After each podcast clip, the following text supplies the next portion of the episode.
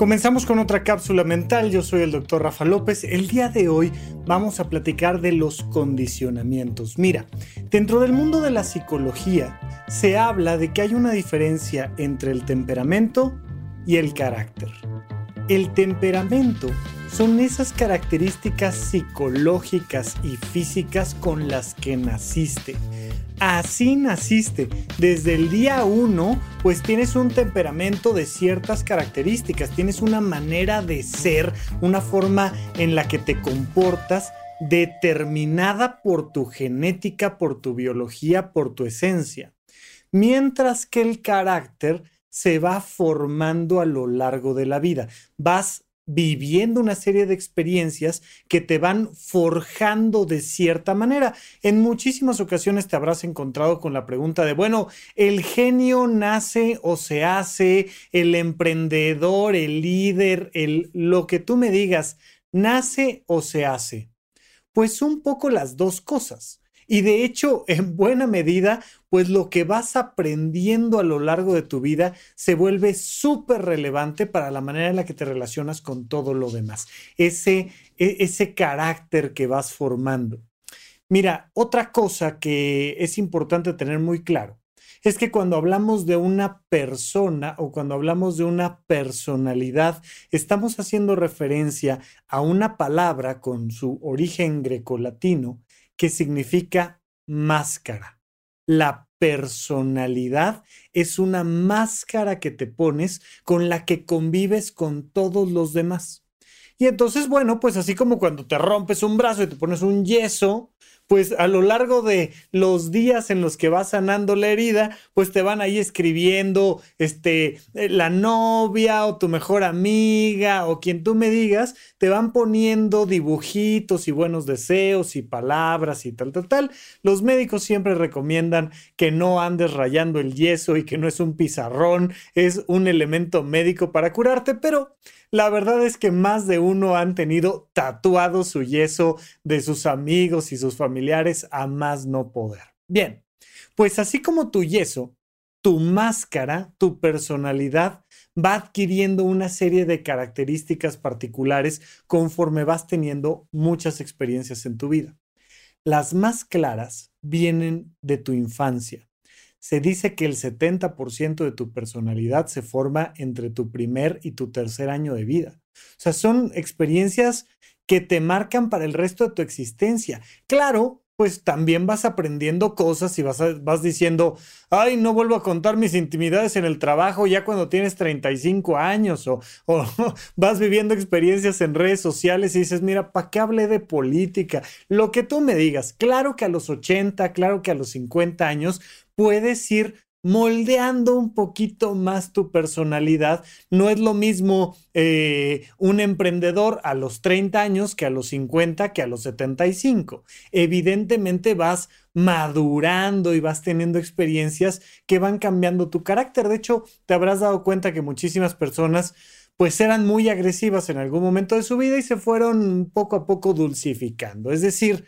claro, se va modificando tu carácter a lo largo del tiempo. Sin embargo, la inmensa mayoría de las características con las que se forja tu personalidad vienen en los primeros años de vida y en su infinita mayoría a los primeros 18 años. Lo que vives en esos primeros 18 años va a determinar en mucho tu manera de pensar, tu manera de sentir, tu manera de comportarte. Y es por eso que el día de hoy quiero hablarte de tus condicionamientos socioculturales. Un montón de ideas que traes adentro de tu cabeza por el lugar y el momento donde naciste, por la sociedad a la que perteneces. Pero bueno, pues un niño, un adolescente, pues su sociedad en buena medida es el impacto que tiene su escuela en su mente. Me refiero a el salón de clases, ¿no? Me refiero a la primaria, la secundaria, la prepa, a la escuela, no solo el contexto social, que sí en mucho, sino a la escuela, porque pues ahí pasas una buena parte de tu vida infantil y de tu vida adolescente. Pero por supuesto, sobre todo la familia. Si de algún lugar surgen los condicionamientos socioculturales, es de la familia. Y si de algún lado vienen los, los condicionamientos familiares, pues vienen de papá y mamá. Así es que la escala de valores, las cosas que te dijeron, los miedos que te sembraron, los traes metidos en tu personalidad, los traes tatuados en el yeso. Si alguna vez has tenido un yeso, haz el experimento, pon ahí alguna frase positiva o negativa y luego trata de borrarla, pues ya está ahí tatuado en tu yeso. Bueno, pues entonces, quiero que te preguntes, ¿qué tal fue tu contexto de eh, tus padres? ¿Qué, fue, ¿Qué tal fue tu contexto familiar? ¿Qué tal fue tu contexto académico? ¿Y qué tal fue tu contexto social? Porque mira, esto tiene un impacto tremendo. Eh, se han hecho estudios donde, por ejemplo, comparan el gusto que tiene un bebé contra otro por un tipo de alimento y simplemente por el hecho de haber nacido en México, pues traemos un gusto particular por el limón y el chile pues ni hablar, es, es parte de nuestra cultura y son cosas que fuimos aprendiendo muy, muy tempranamente. Pues de la misma manera te enseñan autoexigencia, de la misma manera te enseñan que si vas a ser un barrendero tienes que ser el mejor barrendero, si no, no barras. Y cosas bastante tontas como esa donde te quitan la oportunidad de equivocarte. ¿Quién te enseñó a ti que estaba bien equivocarse? ¿Quién te enseñó a ti que la vida requería un tiempo de aprendizaje en cada cosa, una curva de aprendizaje donde te ibas a estar equivocando inicialmente y algún día lo ibas a hacer bien? ¿Quién te enseñó a ti convivencia emocional? ¿Quién te enseñó a ti que estaba bien llorar? ¿Quién te enseñó a ti que estaba bien amar? ¿Quién te enseñó a ti que estaba bien sufrir? ¿Quién te enseñó a ti que estaba bien cualquier cosa que tú me digas? Desde temas económicos y cuando empezaste a escuchar que éramos pobres o que qué miedo usar una tarjeta de crédito o qué tontería eso de emprender y no tener un cheque seguro. ¿Quién te enseñó sobre vínculos interpersonales?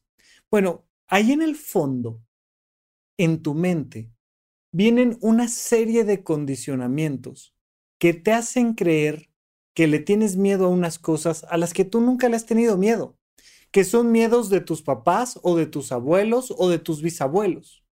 Ahí en el fondo, en tu mente, hay una serie de deseos que tú crees que son tus deseos, pero que en realidad son deseos de tus padres o de tus abuelos o de tus bisabuelos o de tu sociedad.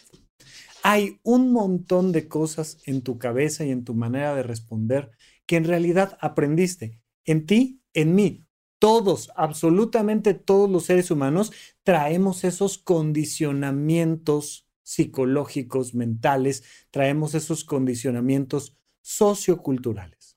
Es súper importante, incluso cuando hablamos de machismo, por ejemplo, y cuando hablamos de deconstrucción de nuestra manera de relacionarnos con el género, pues te das cuenta de que hay un montón de tonterías que aprendiste sobre sexualidad, sobre convivencia, sobre familia, sobre lo que significa el éxito.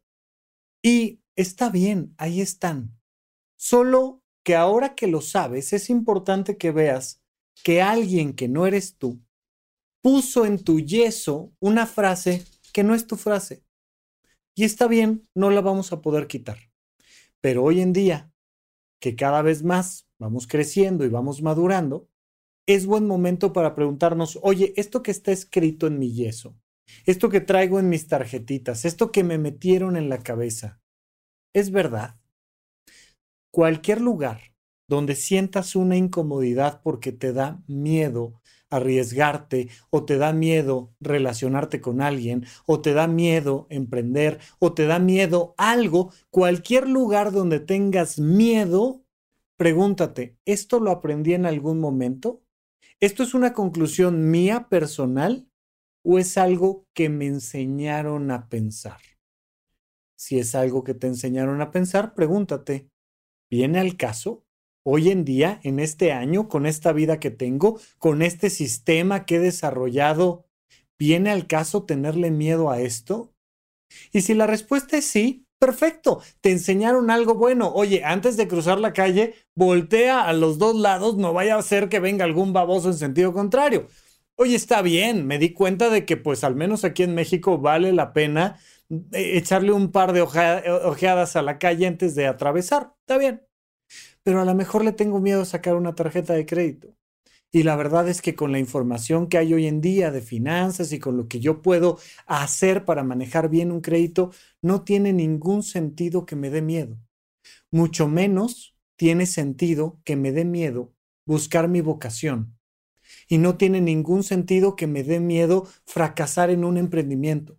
Tengo que aprender a disminuir riesgos, hacerlo lo mejor posible, pero arriesgarme hay condicionamientos socioculturales, condicionamientos mentales que vienen al caso conservar y otros que hay que trascender, que hay que poner nuevas ideas sobre nuestra cabeza.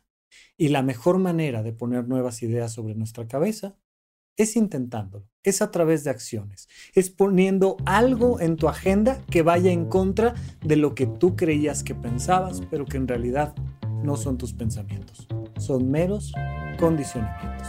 Así es que hasta aquí mi recomendación en esta cápsula mental y seguimos platicando en el podcast de Supracortical.